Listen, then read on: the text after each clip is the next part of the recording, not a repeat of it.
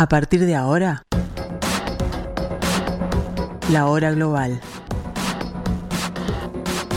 Desde el paralelo 35, en Montevideo, la realidad internacional por detrás de los titulares. Conducción de Gustavo Calvo. Participan Leo Arari y Susana Mangana. La hora global. Una mirada al nuevo desorden mundial.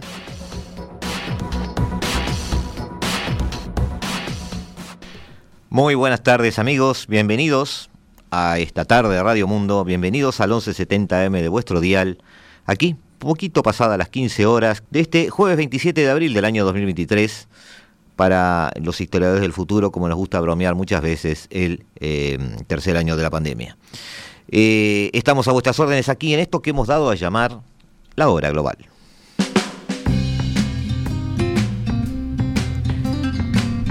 Y nos vamos a tratar de ubicar en tres temas primordiales. Eh, a modo de comentario hoy, eh, hicimos algún editorial el, el martes pasado. Hoy vamos a también dar alguna opinión sobre algunos temas y también tratar de dar una ubicación sobre cierta información sobre eso.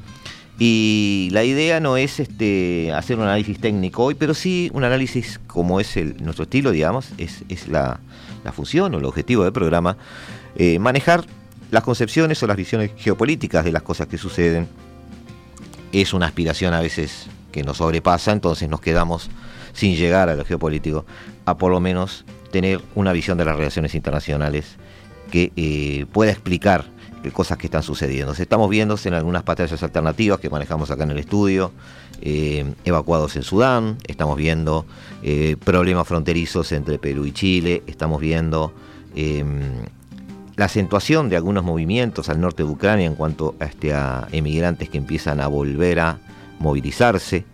Eh, eh, debemos, creo que debemos eh, prometerles a ustedes, y vamos a hacer el intento de traer gente de ACNUR aquí al estudio, para tratar de manejar la realidad migratoria, para tratar de manejar desde un punto de vista un poco más técnico todo eso. Lo, lo vamos a pensar, lo vamos a hacer, lo vamos a armar, seguramente semana que viene la otra semana que viene ya está tomada por temas muy importantes que tienen que ver con la realidad este, de este planeta. Y eh, en este caso nos vamos a concentrar eh, en una noticia que se ha dado en estos días referente a eh, la posibilidad de que Chile haya tomado la decisión, por lo menos así lo, lo, lo manejó su presidente, de nacionalizar el litio del país. debemos recordar dos cosas a modo, no diría de titular, pero a modo de primeros este, ítems sobre esto. Chile es el segundo productor de litio. Y el litio es un componente fundamental del almacenamiento de, energía eléctrica eh, en todos aquellos este, productos que lleven baterías. Eh, no fue una frase muy técnica, pero es para que, eh, aterrizar un poco el tema, que ustedes puedan entender la, la importancia de la realidad de, de ese de ese, de ese producto, digamos, en nuestra vida, no cotidiana, sino en nuestra vida futura. Estamos asistiendo a una electrificación de todos los sistemas energéticos a nivel de este, utilización de los ciudadanos en todos los países. Estamos asistiendo también a la electrificación de la comunicación, eh, la comunicación física, el transporte, eh, en varias de sus áreas, sobre todo en el área automotriz. Estamos asistiendo a la presencia eh, indisimulada del litio en cualquier ecuación de costos que queramos manejar. El presidente de Chile, Gabriel Boric, está decidido a nacionalizarlo. Em, según Boric, su objetivo con este movimiento es impulsar la economía nacional y proteger el medio ambiente. Eh, pero en realidad hay mucho más en juego y ustedes lo están sospechando y yo lo quiero decir. Sin los recursos ni el apoyo necesario para explotar sus recursos, eh, Chile parece estar condenado a esa especie de maldición que tienen algunos países, que son productores de una materia prima esencial para las cadenas de valor, pero que no pueden explotarlo. Em, en el caso de Chile en particular, el precio y el caso del litio en particular, llega algunos, lleva algunos meses en, caída libre, bajando el precio, eh, la poca actividad económica después de la pandemia y sobre todo después del trancazo de las sanciones occidentales contra Rusia, que ha permitido una bajada de actividad en casi toda la economía mundial, al borde de una recesión este, durante este año, o quizás el que viene para todo el planeta. Eh, sigue estando, sin embargo, muy cotizado. Eh, además, la fiebre por el oro blanco, como se le llama, en plena electrificación, como recién lo mencioné, de la industria del automóvil a nivel global, está disparando también la demanda de otros materiales esenciales para las baterías actuales, como por ejemplo son el cobre y el níquel. Eh, muchos expertos apuntan a que a medida que vayan desapareciendo los motores de combustión, ya hay fechas establecidas en Europa, la demanda de litio seguirá subiendo exponencialmente y si para entonces la oferta no la supera, el precio volverá a subir. Según datos de la Agencia Internacional de Energía, este, de cara al 2030, un poquito lejos pero no tan lejos, solo en Europa se necesitarán 18 veces más el litio del actual. Para el 2050 la cifra sube a casi 60 veces más es que el litio y las baterías se cuelan no solo en el área automotriz, aunque estos informes están hablando ahora del área automotriz porque Boris hizo referencia a ellos. Eh, empecemos a contar todo lo electrificado que empieza a aparecer en nuestro planeta. En ese contexto, tanto las compañías mineras como los gobiernos de los países ricos en reservas de litio aceleran cada vez más sus estrategias para mantener bajo control la cadena de suministro de las baterías y, de paso, maximizar los beneficios. Con el fantasma de una posible escasez, que es el miedo de, todos en el horizonte a mediano plazo, no a corto plazo, a mediano plazo, por la complejidad y el tiempo que se tarda en extraer este material de su medio, sobre todo en el caso de Chile y México, eh, que tienen que extraerlo de la roca o a partir de determinados eh, compuestos de salmueras, por ejemplo. Incluso los grandes fabricantes están empezando a hacer sus primeras incursiones en el mundo de la, minería. Uno de los ejemplos más recientes eh, de medidas proteccionistas que están surgiendo en torno a las reservas de litio lo encontramos en México, cuyo presidente hace dos meses decidió nacionalizar sus minas para que no las puedan explotar extranjeros ni de Rusia, ni de China, ni de Estados Unidos. Pero ahora ni tiene recursos propios para explotarlo, ni encuentra muchas empresas dispuestas a ceder a sus condiciones y compartir ganancias. Es decir, enarbolo una prohibición en aras de proteger mi posibilidad de explotar un producto que no sé explotar, ni puedo hacerlo. Eh, nos hace acordar mucho a los primeros impulsos de este el comandante Chávez en Venezuela cuando la nacionalización de toda la estructura este, de extracción de petróleo hizo que terminara echando a los este, ingenieros estadounidenses que trabajaban allí y luego no podía extraer el crudo porque no tenía ingenieros que lo pudieran hacer. Finalmente terminó, por supuesto, este, utilizando un contrato a mediano plazo, lo transformó en un contrato perpetuo con la petrolera este, rusa, que controla desde ese momento hasta hoy la extracción de petróleo en Venezuela. Pero volviendo al tema del litio, este, ahora con matices, algunos lo denominan estrategia nacional, este, no nacionalización en sí, aunque de hecho es, es lo que es, eh, Chile pretende empezar a manejar este, esa forma de hacer las cosas, las de, las de México, las que yo les mencioné, eh, y también tiene un mismo problema. No puede extraer el litio ni producirlo sin ayuda. La política para el desarrollo del litio anunciada por el Ejecutivo chileno apunta a una nueva institucionalidad en la que existe una colaboración público-privada, aunque en control, y por ende los jugosos beneficios, siempre quedan en manos del Estado y no de las empresas como hasta ahora. Es decir, ahora el Estado pasará a tener una participación mayoritaria en las compañías que se propagan, este, que se propongan, perdón, extraer este litio en el país. Aunque no rescindirán los contratos actuales, eh, no lo dejó entrever este Boric, pero AFP y Reuters hablan de eso, de que los contratos actuales seguirán vigentes sí se espera que las empresas estén abiertas a una participación estatal antes de que caduquen estos contratos.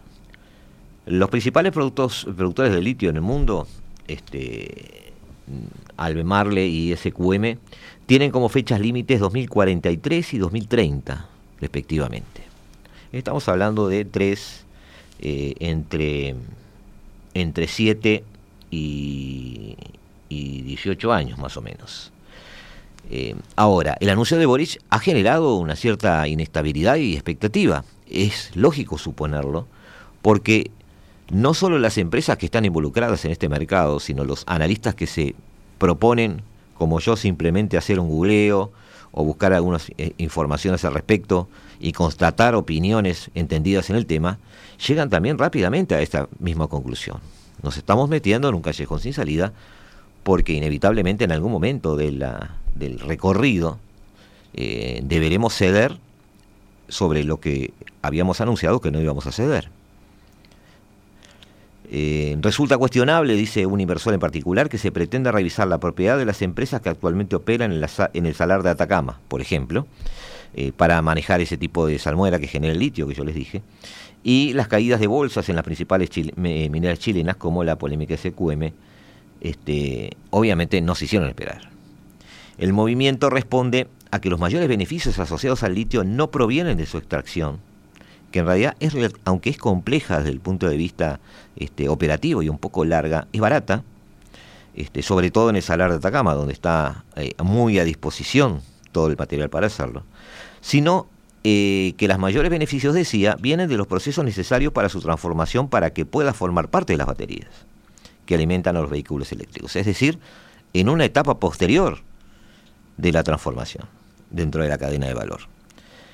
Y a las principales empresas chilenas de Chile no les interesa seguir extrayendo este mineral si la mayor parte de los beneficios van a pasar directamente a las arcas del Estado. ¿Por qué no pasa eso con una empresa que no sea chilena? Porque una empresa que no sea chilena no solo va a manejar la extracción, sino que tiene bajo su control el siguiente proceso, ese que lleva la mayor parte de los beneficios. En este punto, hemos de recordar que en la actualidad los principales productores de oro blanco eh, son Australia, China y Chile aunque China sigue controlando la cadena de suministro, China es un caso especial, eh, Chile, eh, por más, este, digamos, intentos de seguir el camino mexicano que quiera, eh, no creo que se quiera transformar en una nueva China para tratar de controlar todo el esquema de valor y de producción. Para eso se necesitaría otro tipo de gobierno dentro de otro tipo de constitución. Y ya vimos que eso no es tan fácil en Chile. Es importante señalar también que los recursos totales y las reservas disponibles no son los mismos.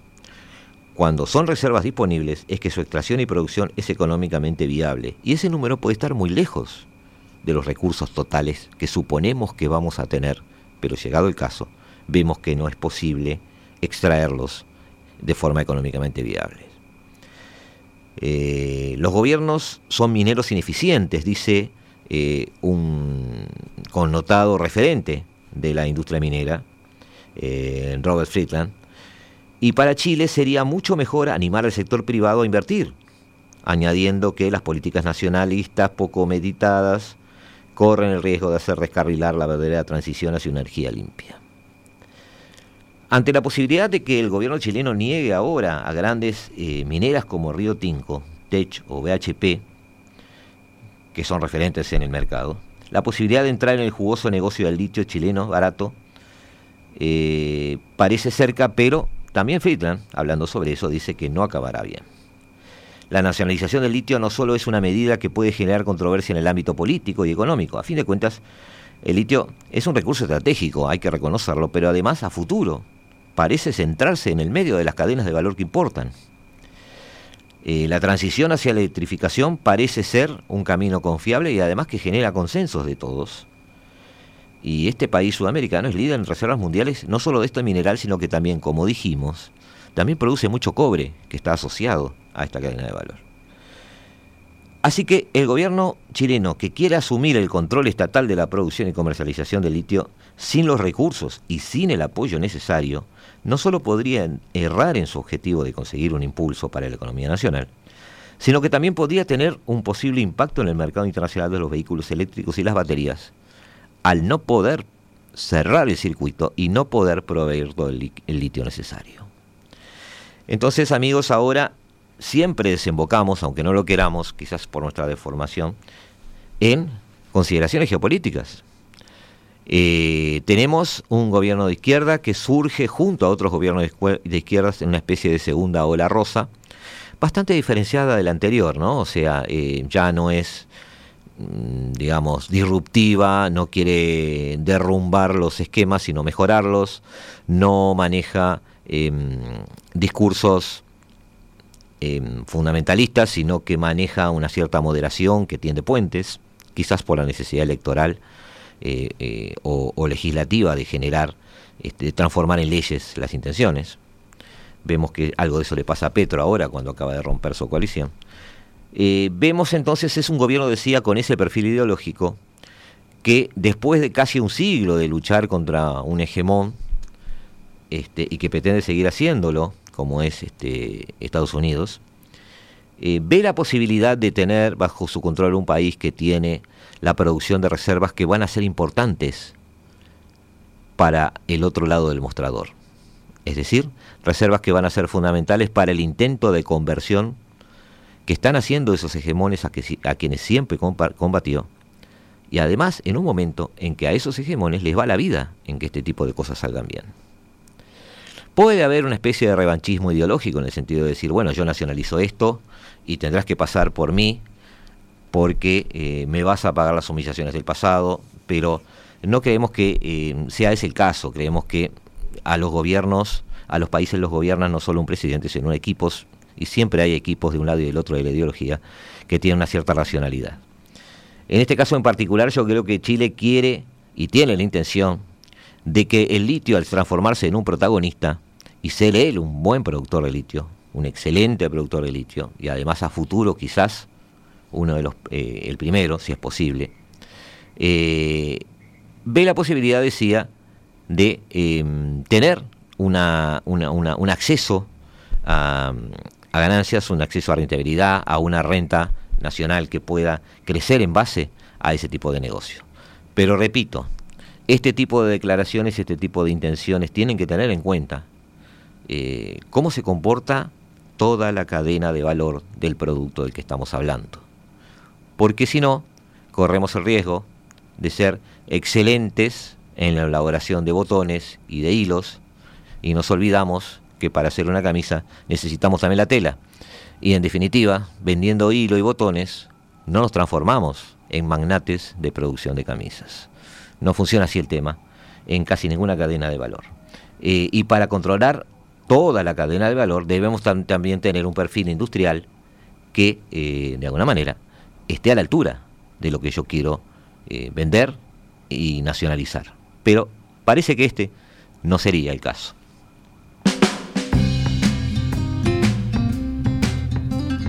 En unos minutos amigos nos volvemos a encontrar aquí en la tarde de Radio Mundo en la hora global.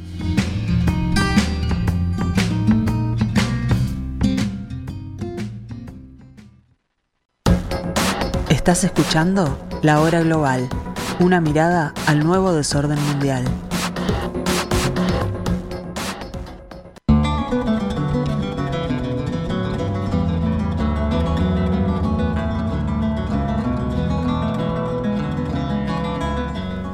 Seguimos amigos en la tarde del jueves 27 de abril del año 2023, aquí en la hora global desde el paralelo 35, tratando de entender este nuevo desorden mundial. ha tomado Estado Público la llamada que el 26 de abril, por la tarde, para ser más precisos, eh, Xi Jinping realizó a su homólogo ucraniano Volodymyr Zelensky. Eh, se trata del primer contacto entre ambos jefes de Estado eh, desde el comienzo de la invasión rusa, el 22 de febrero, 24 perdón, de febrero del año pasado, eh, hace ya más de un año. En China, el despacho de la agencia, mm, ¿cuál de las dos es? Sinua, Sinua eh, que resumía la llamada telefónica entre Xi Jinping y Volodymyr Zelensky, fue leído durante más de tres minutos por el presentador de las noticias de la noche en la televisión central. El énfasis que puso eh, fue en reafirmar la oposición al uso de las armas nucleares y la búsqueda de la paz a través de largo, eh, un largo diálogo y una, consulta permanente entre ambos. Principios ya mencionados en la posición china por la paz en Ucrania, aquellos 12 puntos de los cuales ya hicimos un análisis, y que no veíamos tan eh, lejos de poder ser negociados. Por supuesto, dependía de la voluntad de las partes. Eh, China enviará a su representante especial para asuntos euroasiáticos a Ucrania y otros países para una comunicación en profundidad eh, de todas las partes, dijo el presidente chino. Em, el representante es Li, Hui, perdón, Eh, fue embajador chino en Rusia entre el 2009 y el 2019, por lo tanto tiene muy buen conocimiento incluso de la posición rusa. Eh, no, estaba en funciones justamente en el 2019, dije sí, estaba en funciones al inicio de la guerra en el Donbass. Estaba por supuesto en funciones en Rusia durante el Euromaidán en el 2014.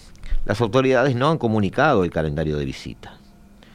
Eh, Pekín se abre a Kiev al tiempo sin olvidar al aliado ruso. Eh, yo voy a leer un poquito lo que dicen algunos, este, algunas noticias y después dar una opinión más, más bajada a tierra. China se compromete a promover conversaciones de paz de manera imparcial, recordó el Ministerio de Asuntos Exteriores, y diciendo que China además insistirá en promover conversaciones para poner fin a la guerra y obtener un alto al fuego lo antes posible para restablecer la paz. En China la prensa oficial elogia esta posición de mediador y neutro y justo. China no alimentó las llamas del conflicto, no proporcionó armas a ninguna de las partes y por eso China tiene la oportunidad de hablar tanto con Rusia como con Ucrania. Eh, tras la reconciliación de los hermanos iraníes y saudíes en Oriente Próximo, que pesa mucho en la agenda china de estos últimos tiempos, China pretende utilizar su influencia sobre Kiev y Moscú. Un apaciguamiento parece muy hipotético por el momento. Les pido amigos que no nos quedemos en las primeras impresiones.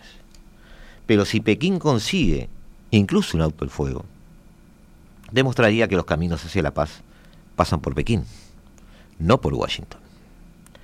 El Global Times evoca por su parte el camino de la sabiduría, así lo llamó.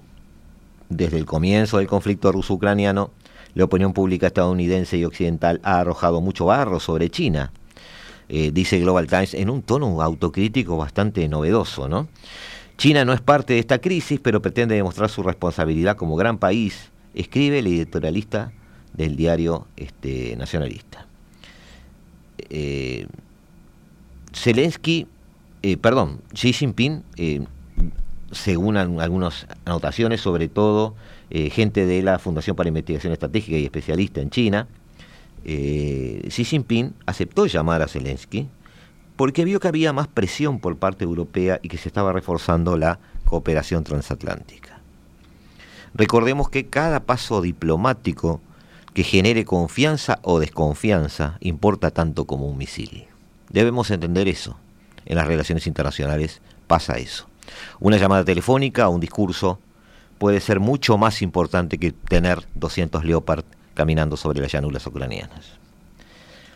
Eh, sin embargo, la posición china también debe leerse a la luz de los hechos, y aquí sí sale el, matiz estadounidense del, del, analista, es ante todo una crítica a Estados Unidos y a los papeles occidentales. Presenta a Estados Unidos y a los países europeos como echando leña al fuego mediante el suministro de armas es a Estados Unidos a quien se presenta como un factor de inestabilidad porque rechaza las conversaciones de paz.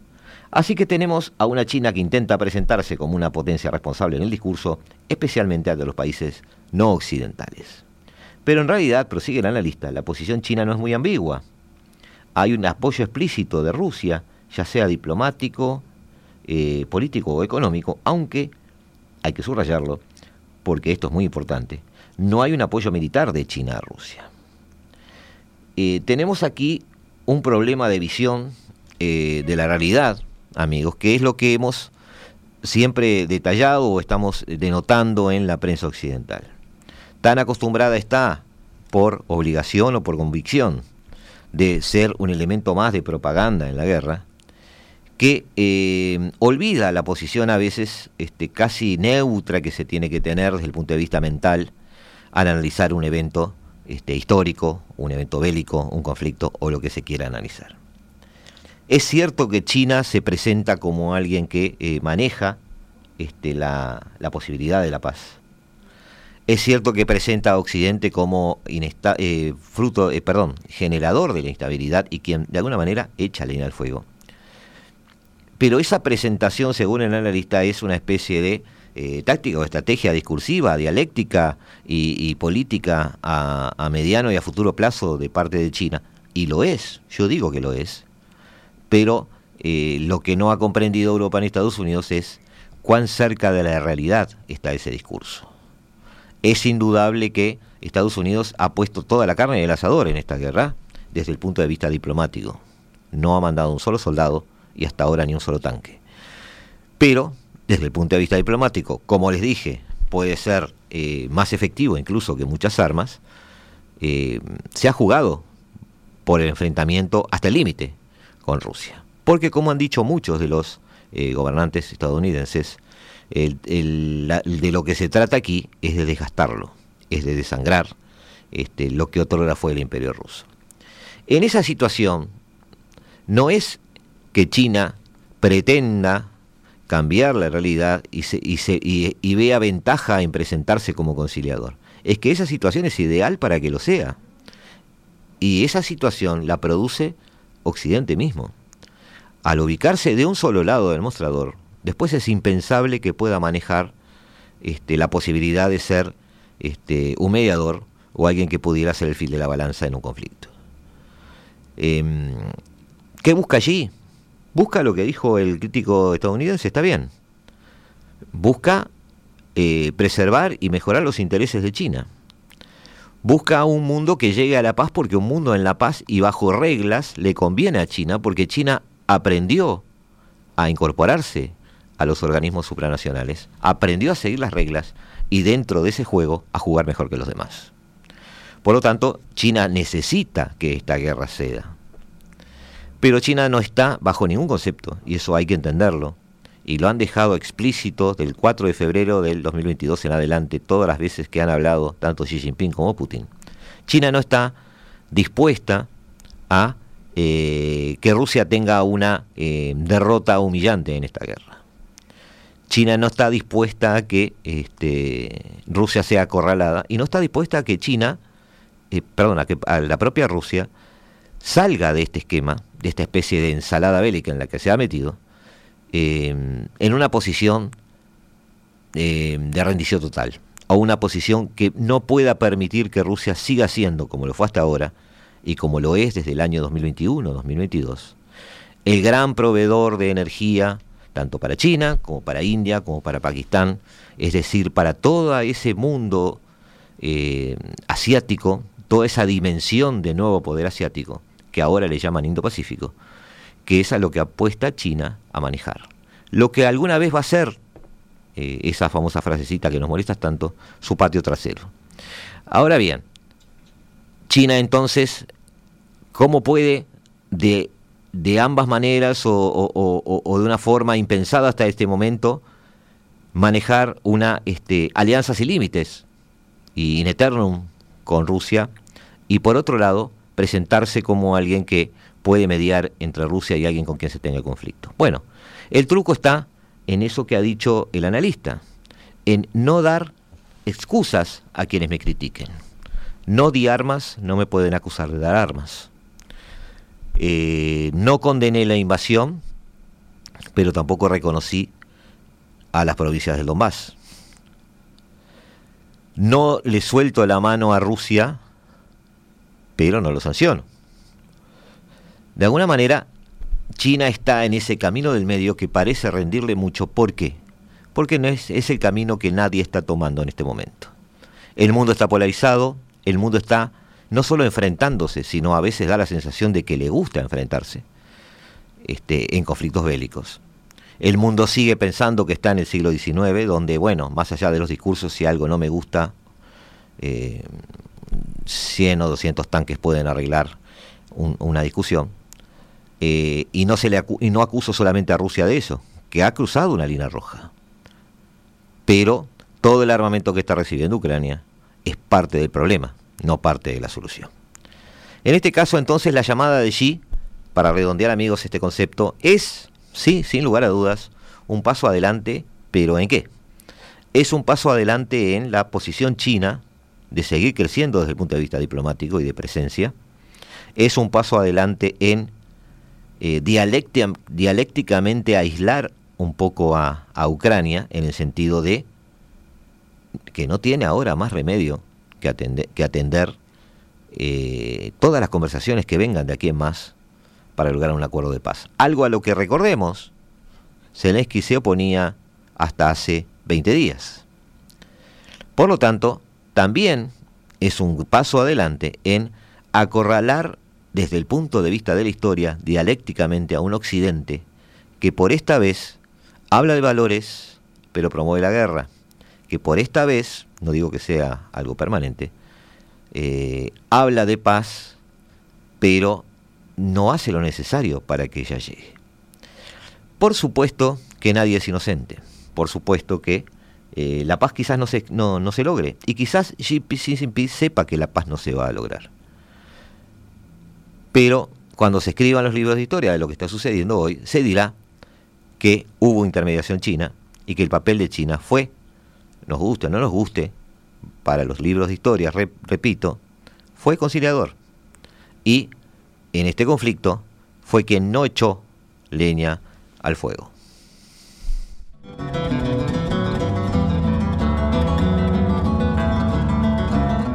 Otro descanso amigos, no se vayan, que seguimos acá. Nosotros por supuesto que no nos vamos porque descontamos que ustedes están allí. Ya volvemos.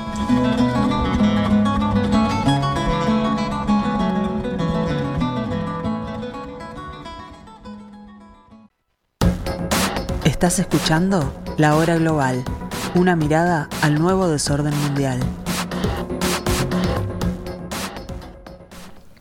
América Latina vive en el 2023, amigos, un año de mucha intensidad política. Elecciones presidenciales en Paraguay, Guatemala y Argentina.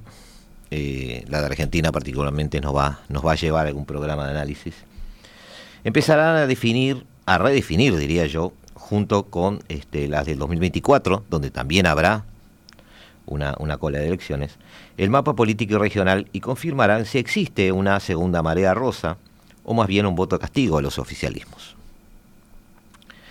El fenómeno eh, responde a la frustración de expectativas y a la desafectación con estados ineficientes, o por lo menos que existe una percepción de que son ineficientes, y administraciones, sistemas políticos y de partidos que no canalizan las demandas ciudadanas, o por lo menos eh, están sometidas a continuos cortocircuitos en la comunicación con la gente. Em, América Latina vive permanentemente en un ciclo electoral. Y estoy, estaba haciendo referencia a esto, o estaba más o menos preparando, cuando me llega un mensaje de un oyente, o Alberto, a quien le agradezco, que hace referencia a la alternancia. Eh, ¿Por qué creemos que se da la alternancia en el poder? Porque los políticos profesionales buscan mantener el mismo sistema imperante, por eso se llama alternancia, y es para engañar o ocultar la mala voluntad de los representantes. Bien, más allá del, del, mensaje del oyente que sigue, digamos, es cierto que hay en algunos países esa sensación de gatopardismo, ¿no? Es decir, cambiar todo para que todo siga igual y otra clase política sucede a la anterior y eh, intenta hacer algo o por lo menos aparentar que hace algo para luego terminar en el lugar de partida. Eso ha sucedido bastante en los países eh, que podemos llamar andinos. Es cierto también que eh, tras el periodo 2017-2021, cuando se renovaron buena parte de los mandatarios, los mandatarios de la región, 2023 es un año eh, bisagra entre las, entre las elecciones. Tenemos la del 2022 en Costa Rica, Colombia y Brasil, que ya las vimos, vimos sus resultados. 2024, México, El Salvador, Venezuela y Uruguay. En ese trienio 2022, 2023, 2024 se redibujará o no el mapa político latinoamericano. En abril, Paraguay inaugura las elecciones, este, se están dando en estos días. Después vienen Guatemala y Argentina.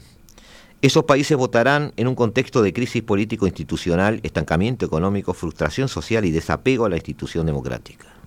Todo eso junto. También habrá comicios locales y regionales de gran significado en México y en Colombia. Eh, ya votaron Ecuador, eh, elecciones locales y además un referéndum en febrero. Y votó Cuba, legislativas en marzo. Hablamos de eso también.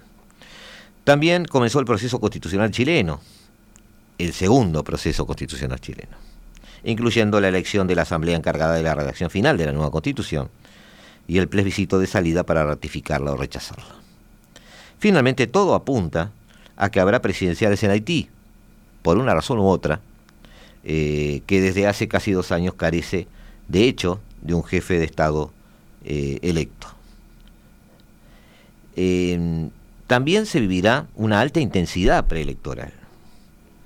La elección de candidatos o definición de los mismos en el 2024 en México, El Salvador, Panamá, República Dominicana, Uruguay y eventualmente Venezuela si todo sale bien. México conocerá el candidato eh, del partido de López Obrador, el canciller Marcelo Ebrard, la alcaldesa de la Ciudad de México, Claudia Sheinbaum, o un tercer nombre, que todavía no conocemos, entre ellos va a estar.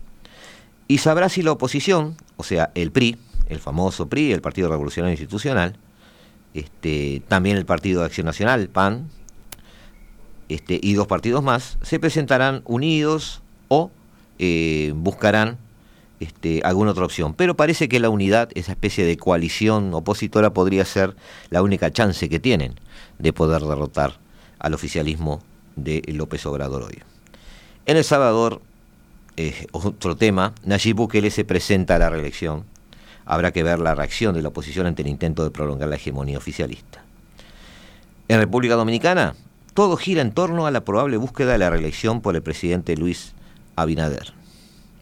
En Uruguay se intensificará sin dudas la lucha política, pues tanto el opositor Frente Amplio, que gobernó entre el 2015 y 2020, como el oficialismo, una coalición de partidos históricos, blancos, colorados y fuerzas emergentes de derecha, esta es una síntesis internacional que me parece bastante atinada hasta ahora, deberán definir sus candidatos.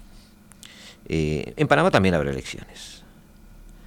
Además, el 2023 es, y acá me interesa este, sentarme, es eh, clave para comprobar si se consolida lo que muchos consideran un fenómeno político electoral hegemónico de este último tiempo, que es un nuevo giro a la izquierda. El segundo en América Latina, tras el producido en el 2000 al 2010. Para muchos analistas, la victoria de Lula da Silva sobre Bolsonaro habría confirmado este nuevo movimiento. Y ahí tenemos que empezar a sumar y ya lo hemos hecho en algún momento, lo volvemos a hacer, a eh, Alberto Fernández en Argentina, a Luis Arce en Bolivia, Pedro Castillo en Perú, Gabriel Boric en Chile, Xiomara Castro en Honduras, no hay que olvidarlo, este, y Gustavo Petro en Colombia de reciente elección.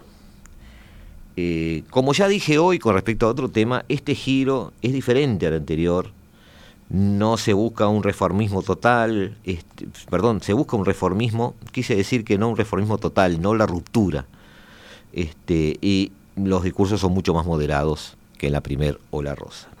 También es cierto que ya han empezado a andar muchos de estos gobiernos y también es cierto que se han enfrentado a sus, a sus propios fantasmas y no están, en la mayoría de los casos, aunque eso no quiere decir que se repita, hasta ahora, por lo menos, teniendo una gestión tranquila, sino que está Em, muy difícil la gobernabilidad en, ellos y hace muy difícil ver que puedan tener una incidencia en conjunto internacional entre esos países cuando los temas domésticos por resolver eh, son tantos.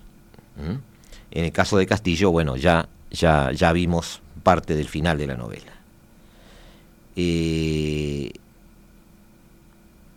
habría que matizar algunas cuestiones sobre esta marea rosa. Em, por ejemplo, no se dio en las presidenciales de Perú, perdón, de Ecuador, en el 2021, seguía pensando en Castillo, les pido disculpas, en Ecuador en el 2021, eh, no se dio en Costa Rica, en las legislativas argentinas de 2021 vimos que no, eh, tampoco se dio en la consulta constitucional chilena del año pasado. Puede que no haya incluso continuidad en Argentina y ese giro a la, izquierda que le trunco, eh, y tampoco en Paraguay o Guatemala es incluso pensable que en Paraguay no va a haber un giro a la izquierda. Todo apunta a que habrá un cambio y en lugar de hablar de eh, olas rosas o no, sería mejor cambiar el prisma y empezar a analizar esta realidad desde el punto de vista de que prácticamente desde 2015 hasta hoy hay un constante voto castigo a los oficialismos. Quizás no un giro a la derecha, como se dio en 2015 al 2020, porque luego no prosiguió, o un giro a la izquierda, 2021-2022. Quizás permanezca ese voto castigo. Desde el 2018 la oposición venció en el 76% de las elecciones presidenciales, legislativas, estaduales, locales, regionales cualquiera de esos tipos. Durante este quinquenio, que va del 2018 hasta este año pasado, 2022, en comicios con garantías, eh, no estamos obviamente incluyendo ni a Venezuela ni a Nicaragua. Eh, ningún candidato oficialista, con la excepción de Paraguay, ganó la presidencia. Este punto de vista nos hace ver que de hecho, en 2023 ya hubo un voto castigo en comicios no presidenciales. En febrero, en Ecuador, el gobierno de Lazo apostó gran parte de su capital político para aprobar en el referéndum del 5 de febrero diversas medidas, pero ganó el no. En todas las preguntas, no solo no sirvió para reimpulsar su proyecto, sino también lo dejó muy debilitado. Los resultados desembocaron en la actual crisis institucional. La Asamblea impulsa un juicio político al mandatario, esto nos hace acordar mucho a Perú, mientras Lazo se plantea cerrar al legislativo, la famosa muerte cruzada, que desencadenaría un adelanto electoral.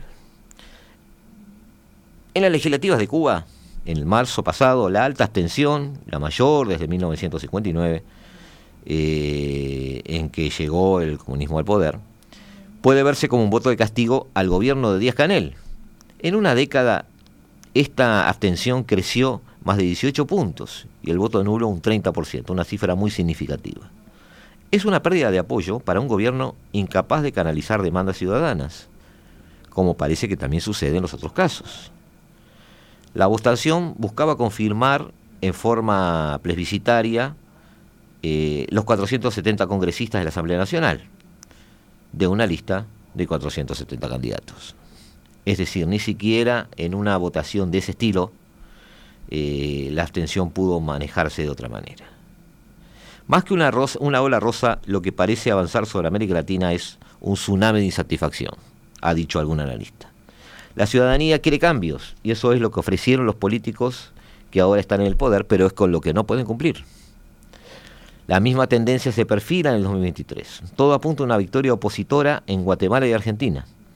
En Paraguay, el oficialista Partido Colorado, centro derecha, vive una situación de cierta incertidumbre. Yo creo que ganan, pero hagamos, eh, hagamos fe de este análisis. Vive una cierta incertidumbre que podría darle la victoria al opositor y liberal Efraín Alegre. De concretarse todo esto, el 2023 sí sería entonces el, 2000, el año de el voto castigo al oficialismo, no de una segunda ola rosa. La última marea rosa, que se inició en el 2021 con el triunfo de Pedro Castillo, este, no estamos olvidando, ojo, a López Obrador en el 18. Se inscribe en una coyuntura temporal más amplia. El inicio del, retirado, eh, del reiterado voto castigo al oficialismo se puede datar de 2015, como dijimos. Eh, el caso de Argentina no ayuda a la estadística porque estamos hablando de 12 años de kirchnerismo.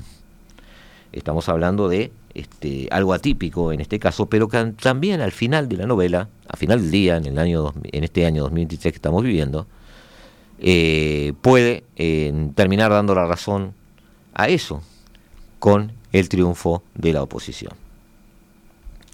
Este, amigos, es el, panorama de eh, la ola electoral, las sucesivas olas ideológicas que se están dando en Latinoamérica y que de alguna manera eh, pretende, eh, pretende, ¿cómo podríamos resumirlo? Pretende este, ser fiel a su historia, es decir, Latinoamérica ha tenido prácticamente desde inicios del siglo XX em, en la calle, en la gente, en, los, debates este, políticos, idas y venidas. Es cierto que en el poder se ha entronizado una clase dominante, que durante casi un siglo manejó este, la política regional. También es cierto que una vez que eso se rompió, este, sobre eh, fines del siglo XX, principios del siglo XXI, se suceden estas olas, pero, insisto, eh, basado la política normalmente o usualmente en la economía, me, gusta pensar que eh, la economía es la economía, y que eh, no hay una economía de derecha o de izquierda, sino que los resultados son los que mandan. Y si eso es así, quizás en el fondo de estas olas de idas y venidas, rosas o no, termine sucediendo eso.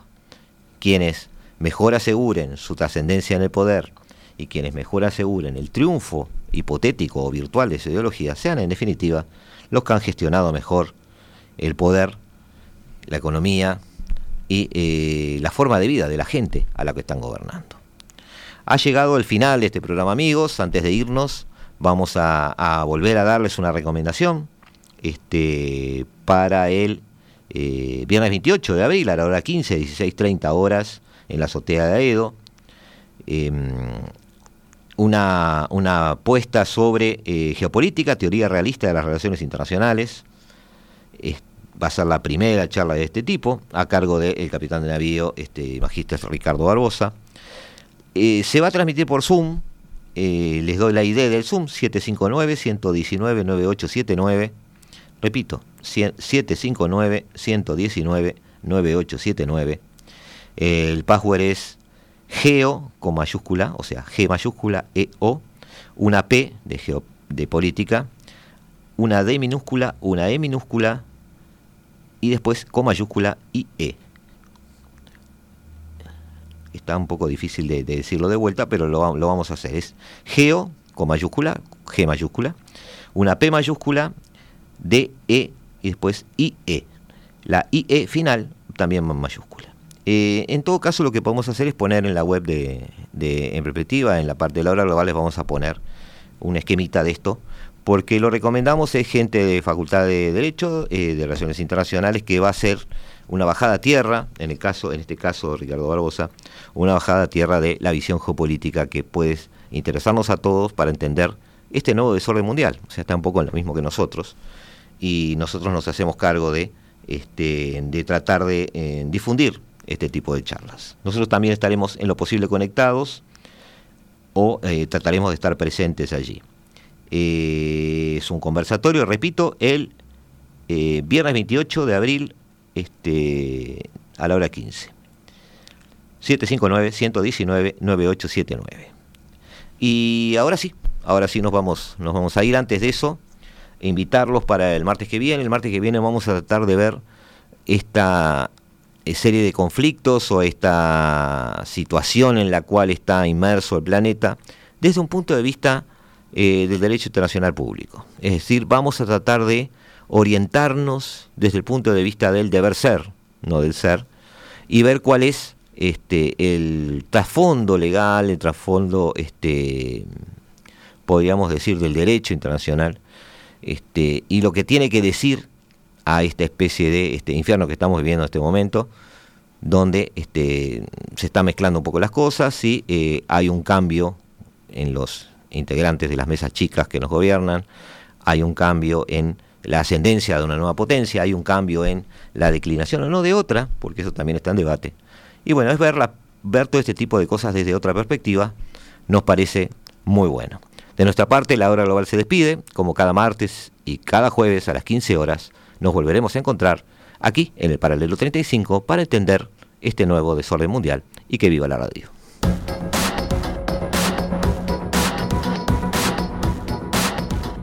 La hora global, martes y jueves a las 15 horas. Repite a las 21 horas.